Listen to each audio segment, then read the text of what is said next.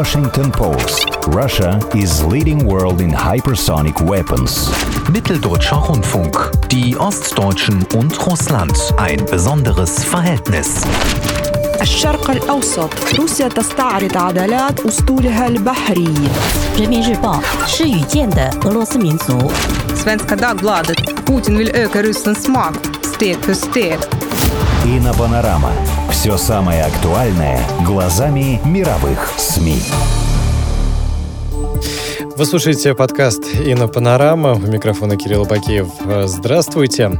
Всю минувшую неделю западные СМИ обвиняют Россию в том, что она давит на чувства своих оппонентов, заставляя их действовать в угоду себе через апелляцию к совести и к общему прошлому. На днях российский президент опубликовал статью об историческом единстве русских и украинцев, где, собственно, на русском и украинском языке и описал поговорил, вернее, об этом единстве. Но для вашингтонского издания это стало проявлением скрытой агрессии и русского империализма. Другой пример. Россия передала для захоронения во Франции прах наполеоновского генерала. И здесь британский спектейтор уловил сентиментальный шантаж. Якобы таким образом Путин хочет встретиться на похоронах, на похоронах с э, Эммануэлем Макроном, президентом Франции, и пожать ему руку на фоне гроба Наполеона. И, мол, такое ру- рукопожатие тотчас заставит Францию забыть Навального, а Москве, мол, это только и нужно. Студии обозреватель ИНАСМИ Дмитрий Бабич. Дмитрий, здравствуйте. Здравствуйте. Ну, рассказывайте, что это за такой сентиментальный шантаж? Ну, наверное, э, нашим слушателям будет полезно тем, кто не знает, узнать историю с самого начала, что это за наполеоновский генерал, которого Так. вот э, решено э, репатриировать, как э, это официально называется, репатриировать его останки и похоронить в, теперь это уже решено, э, в том самом здании, где похоронен Наполеон. Вот этот отель des Инвалид, э, иногда переводят как дом инвалидов, иногда как дворец инвалидов, но это потрясающий дворец в центре Парижа, да. Э, Там э, покоится гроб Наполеона и его маршалов. Так вот, э, что произошло? Еще в 2019 году, то есть два года назад, э, французский реконструктор э, Пьер Малиновский, так правильно звучит его фамилия, мы его называем Малиновский, э, обнаружил э, в Смоленске, недалеко от Смоленска, останки наполеоновского генерала Шарля Гюдена. Это известный генерал, его имя выбито вот на этой самой Арх до Триумф, да, триумфальной арке, которую поставил Наполеон в честь своих побед.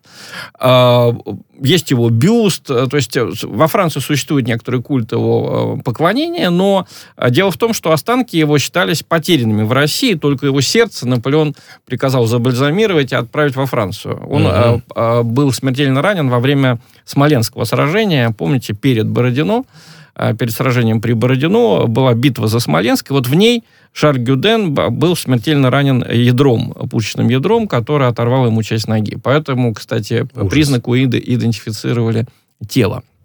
Ну, так вот, э, значит, Пьер Малиновский провел э, исследования генетические, да, он вызвал антрополога, все это очень э, на солидную ногу было поставлено, э, и доказал, что да, это реальные останки Шарля Гюдена, и есть возможность их репатриировать на родину, все-таки великий генерал, вот русские же возвращали на родину, сейчас прах Деникина вернулся, да, прах Капеля. Вот э, то же самое э, Малиновский предложил сделать во Франции. И э, э, тут нужно понимать психологию французов. Они обожают всякие парады, э, почетные захоронения, прощания. Э, соответственно, э, французское руководство не могло не клюнуть.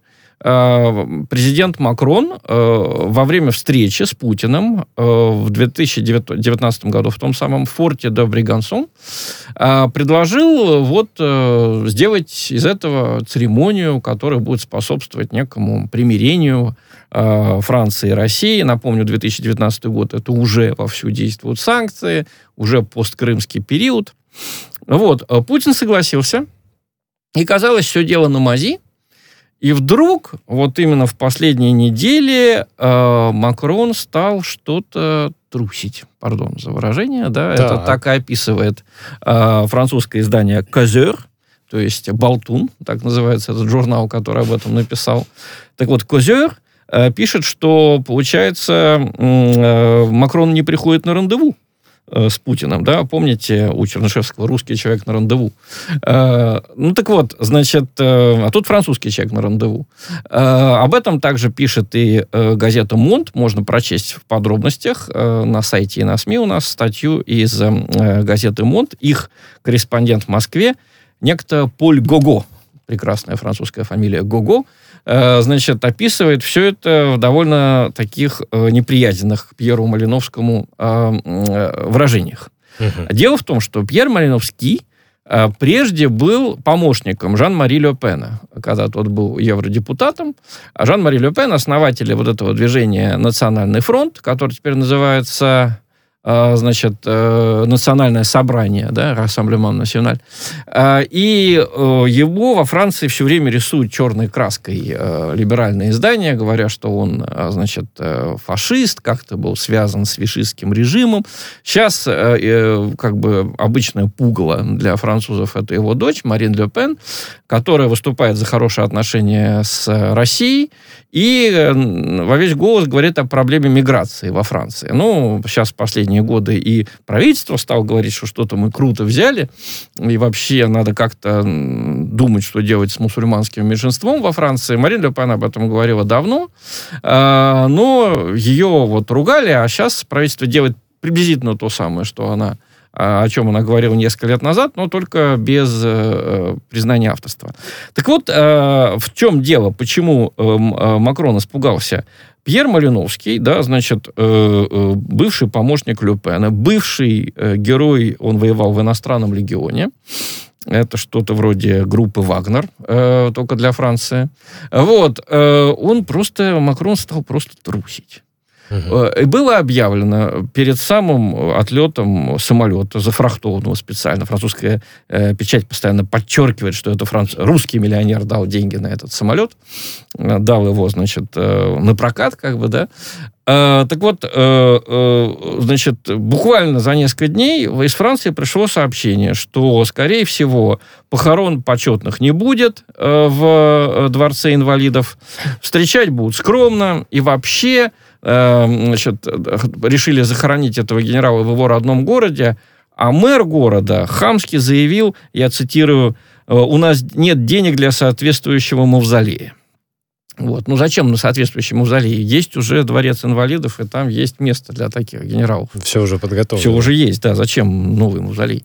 Вот. Э, но, э, как пишет газета «Спектейтор», британская, значит, Пьер Малиновский не испугался, а, как э, пишет правильно газета, поступил так, э, как поступил бы на его месте наполеоновский маршал. Не обращая ни на, внимания ни на что, продолжил операцию по репатриации. С э, участием 40 реконструкторов в форме старой гвардии Наполеона в Москве торжественно в присутствии дочери пресс-секретаря президента Елизаветы Песковой этот гроб был погружен значит, в самолет, и отправлен во Францию. И вот Франции вот. пришлось, э, так сказать, э, чем-то крыть, да. Вот это и называет э, э, спектатор сентиментальным шантажом, да. То есть, когда такое, да, 40 гренадеров, старая гвардия, все. Э, вы видели Елизавету Пескову, она производит впечатление, правда? Да. Э, им пришлось срочно вызвать э, тоже женщину, значит, э, министра по делам ветеранов, которая встретила этот э, гроб в Париже, тоже с почетным караулом, и француженка испуганно сказала, что да, да, будем хоронить все-таки во дворце инвалидов, но 2 декабря в годовщину Аустерлица. Непонятно, почему 2 декабря, 14 а июля, когда прилетел, собственно говоря, этот э, гроб, менее значительный день для Франции, что ли. Все можно было сделать. Ну, тем не менее, значит, э, вот французы пытаются выйти из этой ситуации. У нас очень большая посещаемость всех статей об этом, потому что это такая классная смачная история, я бы сказал, еще из светской жизни, да, э, вот, и э, в итоге э, что происходит? А, происходит то, что, как пишет спектатор, Путин-то выиграл, да, а, потому что э, теперь э, все равно придется провести э, французам вот это самое захоронение, да, и э, издание пишет так. Для Малиновского признание Гюдена Французской Республикой со всей помпезностью и сопутствующими э, красивыми захоронениями, будет победой. Попытавшись на какое-то время создать франко-российский альянс и будучи другом Путина, для них это прям обвинение, друг Путина, Пьер Малиновский с помощью сентиментального шантажа вынудил Макрона действовать в пользу Кремля. Конец цитаты. Так что здесь мы победили, так что неправы те некоторые наши неразумные националистически настроенные читатели, которые, значит, э, писали в своих реакциях, а почему, а это же наполеоновский генерал, он же захватчик, что мы его вот так вот хороним, да еще и с самолетом во Францию везем. Нет, это наша нынешняя дипломатическая победа, которой, я думаю, понравились бы и Кутузов, и Александр I, который был, между прочим, великолепным дипломатом. Сейчас у нас, слава богу, историки это признают что вот у них составился прекрасный тандем. Раньше все время писали, что Александр I был плохим полководцем. Может быть, Кутузов был, конечно, лучше на поле боя, но как дипломат Александр I был, я бы сказал так, Кутузов за дипломатическим столом. Вот. Но э, вторая тема, которую можно отнести, на Западе относят к разряду э, как раз вот этого сентиментального шантажа, это статья президента Путина об отношениях с Украиной и украинским народом. Э, и здесь, опять же, ну, просто какая-то паранойя, да, просто паранойя. Мне Казалось кажется, бы, она что должна была быть какой-то бомбой. Плохого, да, ну, что плохого. А, ну, президент Путин говорит, что русские и украинцы один народ, что ему очень тяжело видеть разделение, что, значит, э, тяжело слышать о том, что погибают люди э, на территории Восточной Украины. Вот. Но какой из этого сделает, э, делает вывод автор Atlantic Council, э, это такой think tank, как говорят, да, то есть мозговой центр э, в США. Atlantic Council очень антироссийский. Э, вот автор Питер Диккенсон, что он пишет? Э, по сути дела, Э, Путин, судя по всему, искренне считает Украину неотъемлемой частью России и ее историческим ядром. Поэтому ее потенциальное отступничество на Запад э, для Путина является новым этапом международного отступления России, ее изоляции, этапом того, что началось несколько десятилетий назад с падением Берлинской стены и распадом Советского Союза. Конец цитаты. Ну, Послушайте, а что здесь Могло быть хуже. неправдой да, является? Ну, мы, когда большинство советских людей, когда пала Берлинская стена, были, мы были еще советские люди, мы считали, что это хорошо, потому что вообще-то мы не хотели до бесконечности держать войска в Германии. Ну, вроде бы они там неплохо жили, хотя что это была за неплохая жизнь в казармах. Э, большинство советского народа было согласно, что нашей армии неплохо вернуться домой, ну, не, конечно, не в чистое поле, да, спокойно вернуться домой, и, э, дай бог, Восточной Германии жить э, экономически так же, как Западная Германия, а духовные связи с Россией, с Восточной Европой сохранить. Но этого же не получилось, то есть нас же просто Запад обманул, да? А что касается Украины, ну, это действительно правда, что э, вот вы, например, когда беседуете с человеком из Киева или из, я не знаю, из Харькова, э, на русском языке, я, например, в девяти случаях из десяти я не скажу, что этот человек не из Ростова, не из Москвы, не из Ленинграда. Как правило, э, даже акцент, скажем, у нас на Ставрополье или на Северном Кавказе намного сильнее, чем у э, людей, которые являются русскоязычными жителями Украины. Все это очевидно, но Питер Диккенсон, конечно же, видит за этим подготовку к широкомасштабной агрессии России против вот Украины. Вот. Повторяет, что вот уже погибли 14 тысяч человек из-за таких вот мнений о том, что Украина является, э, что украинцы и русские один народ. В принципе, на самом деле ведь утверждение, что украинцы и русские один народ не означает Э, не означает э, того, что мы обязательно хотим забрать Украину к себе и э, сделать единым государством. Существует очень много народов, которые даже имеют один язык, да, но при этом живут отдельными государствами. Ирландцы и англичане, и те и другие говорят на английском сегодня. Так сложилось. США, Канада. Вот, США, пожалуйста. Канада говорят на английском, ну, там есть франкоязычное меньшинство, но вот ирландцы и англичане говорят только на английском, да, ирландский язык, вернее, гельский, да, он э, является э, зоной интереса одних только филологов. В Ирландии. Тем не менее, два государства, и никто не ставит под вопрос э, право ирландского народа иметь свое государство. Так? Вот. э, Но э, если говорить о э, украинской прессе, то тут истерика, конечно, еще сильнее. И мне кажется, она показывает, эта истерика, она как раз показывает, что Путин сказал правду. Он задел какие-то важные вещи в сознании жителей Украины, э, которые вот нужно как можно скорее стереть, да? Э, Стереть, чтобы м, ни в коем случае их не вспомнили. И э, особенно такой упор делается на то, что это может повлиять на тех людей э, из среднего и старшего поколения, которые помнят, как э, россияне и украинцы жили в одном государстве и не делали никакого различия. Э, можно в чем угодно, но э, вот обвинять ее в дискриминацию украинцев, по-моему, не решается даже э, я имею в виду Советский Союз упрекать в дискриминации украинцев, по-моему, не решается даже нынешнее киевское руководство, потому Ну что да. ну, это явная, явная неправда. Вот. Э, Вторая тема, которая связана с Украиной и постоянно муссировалась в западных СМИ последнюю неделю, это, собственно, э, проект «Северный поток-2».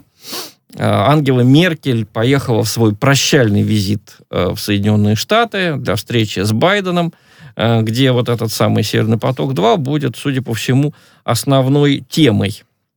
Ну и здесь, опять же, вот статья, мы ее перевели с немецкого, да, статья из Süddeutsche Zeitung, э, встреча Меркель с президентом США Байденом не просто прощальный визит, так называется эта статья, и в ней э, упоминается, по-моему, просто, просто сенсационно безобразная вещь. Оказывается, одно из требований западной стороны это так называемый kill switch, то есть э, э, ну, напрямую можно перевести как убивающий выключатель. Мгм. А, то есть э, у, западных, э, у западного сообщества должна быть возможность в том случае, если оно почувствует, что интересы России, э, интересы Украины как-то затронуты, просто отключить этот газопровод без всяких объяснений операторам, газовым, энергетическим компаниям, которые эту трубу строили. Э, Вот, вот этот самый kill switch они хотят э, сделать условием разрешения на достройку канала, э, этого самого трубопровода. Вот. Но проблема здесь в том, что здесь вообще все незаконно. То есть с, какого, с какой радости США, э, это задает этот вопрос, кстати, и автор Süddeutsche Zeitung, с какой радости США вообще накладывают какие-то санкции и выдвигают какие-то претензии к этому газопроводу. Это газопровод между Германией и Россией. Он Ну даже да. не проходит через территории э, других стран. Он идет по Балтийскому морю. Мы же не задаем никаких вопросов о газопроводах из Мексики в США, да, или из Канады в США. Мы, естественно, признаем, что это внутреннее дело этих стран. Почему э, США берет на себя право да, э, определять, что там э, нравственно, что не нравственно, что в интересах Европы, что не в интересах, не будучи, кстати говоря, Европой. И как же это- автор это, отвечает на этот свой вопрос, или это был риторический вопрос? Это, это риторический вопрос, э, на который, э, к сожалению, э, этот вопрос редко звучит в западных СМИ, и, да, в том числе и в немецких, и редко на него дается удовлетворительный ответ. Вот. Тем не менее, э, вот есть такая опасная вещь э, в немецких СМИ, я бы обратил на нее внимание, все чаще э, идет такой мотив. эм, якобы вот Меркель и руководство Германии согласились на этот поток, на русский газ дешевый, потому что они чувствуют какое-то э, ощущение вины перед Россией за вторжение вермахта в 1941 году, за Вторую мировую войну. Так вот, многие немецкие авторы пишут, как из- хватит из- издалека зашли. издалека зашли, да. Во-первых, я понимаю, если бы Германия России что-то дарила, да, вот если бы Германия России посылала дешевый газ, тогда можно было бы сказать, да, что-то они, наверное, делают из чувства вины. Но здесь Россия сама добывает этот газ, сама строит трубу, большая часть расходов несет «Газпром», да, А, и, и это считается э, некой услугой, уступкой России. Ну ладно, даже если мы это примем. Какая дальше идет э, потрясающая, абсолютно э, жуткая, циничная логика? А Авторы многих немецких статей, в том числе и в Süddeutsche Zeitung, в том числе и целый ряд немецких изданий пишут так. Нам нужно переключиться, как бы. Э, э, Белоруссия и Украина тоже пострадали от нападения вермахта. Так вот, перед ними нам нужно чувствовать чувство вины, и поэтому, раз украинское руководство нынешнее просит нас не строить э, Северный поток-2, не строить его из чувства вины перед жертвами Кстати, про Второй мировой войны. шантаж. Вот это точно сентиментальный шантаж. Ну, как-то да. Э, кстати говоря, про Белоруссию они, конечно же, не учитывают э, Лукашенко и э, тех людей в Белоруссии, которые хорошо настроены к России. Они имеют в виду только националистическую белорусскую оппозицию. Хотя белорусские националисты э, вот из этой самой Белорусской Народной Республики, просуществовавшие очень недолгое время после революции 17 года, они как раз поддерживали гитлеровцев, так же, как и украинские националисты. И многие деятели этой самой БНР, Белорусской Народной Республики, в обозах немецкой армии тогда приехали э, в Белоруссию, и то, что они творили, вот это самое э, цифры, да, в советское время говорили, каждый четвертый белорус погиб. Потом э, повысили э, эту страшную долю почти каждый третий. Вот чем занимались деятели БНР и белорусские националисты в Беларуси с 41 по 44 год. И вот перед ними, оказывается, если верить немецким авторам, в частности, вот, значит, Deutsche Welle, э, должны чувствовать чувство вины Ангелы Меркель и нынешнее руководство Германии. Так, Дмитрий, я запутался перед э, белорусскими э, и украинскими деятелями. Вот тех лет. То есть, э, Нет, схема следующая. Смотрите, так. сейчас Украиной управляют э, такие идеологические наследники э, украинской повстанческой армии, вот этих угу. украинских националистов, которые приветствовали приход немцев. Так. Да? Но на Украине погибали украинцы от прихода вермахта. Да? Так вот, э, значит, э, нынешние, э, нынешние немецкие публицисты говорят, давайте чувствовать чувство вины перед этим украинским руководством, да, оно же uh украинцев представляет, да, и, скажем, прекратим строительство трубы «Северный поток-2» из уважения к Украине, которую мы обидели вторжением вермахта. Вот Понятно? Все, да. То же самое они говорят о белорусских националистах. Они говорят, мы в Беларуси убили мы, как вермах, да, убили каждого третьего, значит, мы должны все делать так, как э, просят нас белорусские националисты. Не белорусское нынешнее руководство, да, не в целом э, нынешнее белорусское население, а именно оппозиция, да, вот когда мы накладываем санкции, мы не, э, не обездоливаем да, нынешнее население Беларуси, хотя на самом деле это правда, да, мы выполняем просьбу настоящих белорусов, вот этих самых националистов, понимаете? Да. Вот, вот это, это страшная ясно. абсолютно логика, и она проскальзывает в нескольких статьях, а, которые вы можете посмотреть тоже на нашем сайте, убедиться сами, что это такое, как это выглядит. А мне, вот. кстати, интересно, к ним комментарии это есть э, к этим статьям, или это просто... Есть. Э, читательские комментарии мы очень любим, э, и это очень часто самое интересное. Посмотрите, пожалуйста, комментарии в газете «Цайт». Да? Угу. Была статья в газете «Цайт» по этому поводу, как отзываются люди. В Шпигеле, да, у нас была статья из журнала Шпигеля, тоже люди отзывались. Большинство немцев конечно же, понимают, что это гадкое лицемерие и ложь. Да? Э, Советский Союз реально был единым государством, когда на него напала э, фашистская Германия. И тогда, когда э, вермахт уничтожал население Украины и Беларуси, он это уничтожал, для них это все были русские. Вот. Ну, плюс, конечно, евреи, которые уничтожались особенно жестоко. Вот. И, и разделять э, сейчас э, эти потери, это, конечно, страшная подлость, и это то, как, э, знаете, как говорил ужасный большевистский историк Покровский, история — это политика, опрокинутая в прошлое. Вот это точно политика, опрокинутая в прошлое, понимаете? Да. То есть попытка э, из нынешней политики, когда Запад поддерживает Украину, вернее, украинских националистов против России и белорусских националистов против России, попытка это как-то экстраполировать на историю, понимаете? Вот Притом, опять такое. же, ведь не, не упускается из виду тот факт, что этот э, газопровод, он не, не просто так в Германию это ведет, не, не, не, что называется, не по приколу его туда проводят. Э, там есть определенные экономические выгоды, которые, если и- Там его не будет, то экономические выгоды прежде всего для Германии и для всего ЕС, но в том-то и трагедия. Вот сейчас мы видим, как нынешний Запад, он готов пожертвовать своими экономическими интересами для того, чтобы ослабить те страны, которые он считает своими оппонентами. Да? А, Ну, например, санкции э, Трампа против Китая. Это же было очень невыгодно американским компаниям. Они Вы, теряли вы- вы, миллиарды. Дмитрий, все-таки думаете, это жертва, а не непонимание?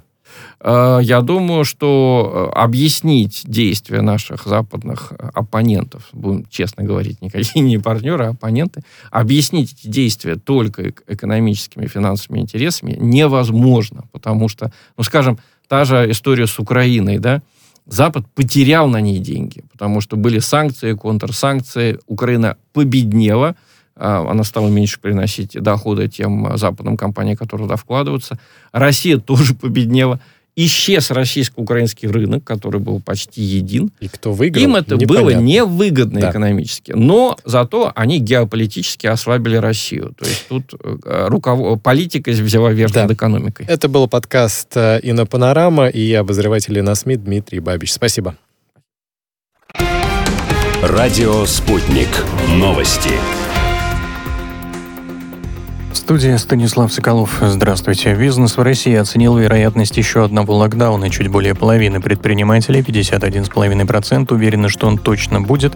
При этом 62 с лишним процента подготовились к такому развитию событий, сообщает сервис онлайн-исследований «Опроса». 28% российских бизнесменов заявили, что смогут работать дистанционно без потери для предприятия несколько месяцев. 23,5% в силах делать это бессрочно, 21% несколько недель. 9% респондентов уверены в способности продержаться около полугода. 53 миллиарда рублей выделит правительство России на модернизацию транспортной системы. Цитаты из них свыше 40 миллиардов рублей пойдут на опережающее строительство скоростной магистрали М-12. Это Москва, Нижний Новгород, Казань. Она станет частью транспортного коридора между европейской частью России и Китаем, заявил премьер-министр Михаил Мишустин на заседании Кабмина. В Госдуму внесен законопроект о штрафах за выброшенных питомцев. За оставление животных без владельца предлагается штрафовать граждан на сумму до 3 тысяч рублей, должностных лиц до 15 тысяч, юридических до 30 тысяч рублей. За жестокое обращение при отсутствии признаков уголовно наказуемого деяния планируется взыскивать с физических лиц до 15 тысяч рублей, с юридических до 100 тысяч. Также законопроект вводит административные наказания за содержание и использование животных, включенных в перечень запрещенных к содержанию. В этом случае штраф для юрлиц может составить 150 тысяч рублей. Число жертв наводнения в Германии выросло до 19. Тела обнаружили в разных населенных пунктах федеральных земель Северной Рейнвес- Рейн-Вестфалия и Рейнланд-Пфальц. По информации газеты «Бильд», 70 человек числятся пропавшими без вести, их ищут с вертолетов. Около 200 тысяч человек остались без света. Из-за затяжных дождей реки вышли из берегов, многие населенные пункты оказались отрезаны от внешнего мира. Закрыты школы, не работает общественный транспорт. В Киргизии за сутки выявили 1290 новых случаев коронавируса. Общее число инфицированных выросло до 144 958, сообщает республиканский штаб. За минувшие 24 часа умерло 9 пациентов с COVID-19, всего 2143. Выздоровело за сутки 1029 человек. Общее число излечившихся не приводится. Психолог назвал способ побороть отчаяние из-за жары. По словам Евгения Фомина, нужно сосредоточиться на рационализации проблемы. Задавая себе вопросы, можно вывести свое состояние на уровень логики и справиться с отчаянием самостоятельно. Цитата. «Человек должен понять, это просто жара или нечто деструктивное, э, которое хочет целенаправленно нарушить его здоровье», пояснил Фомин.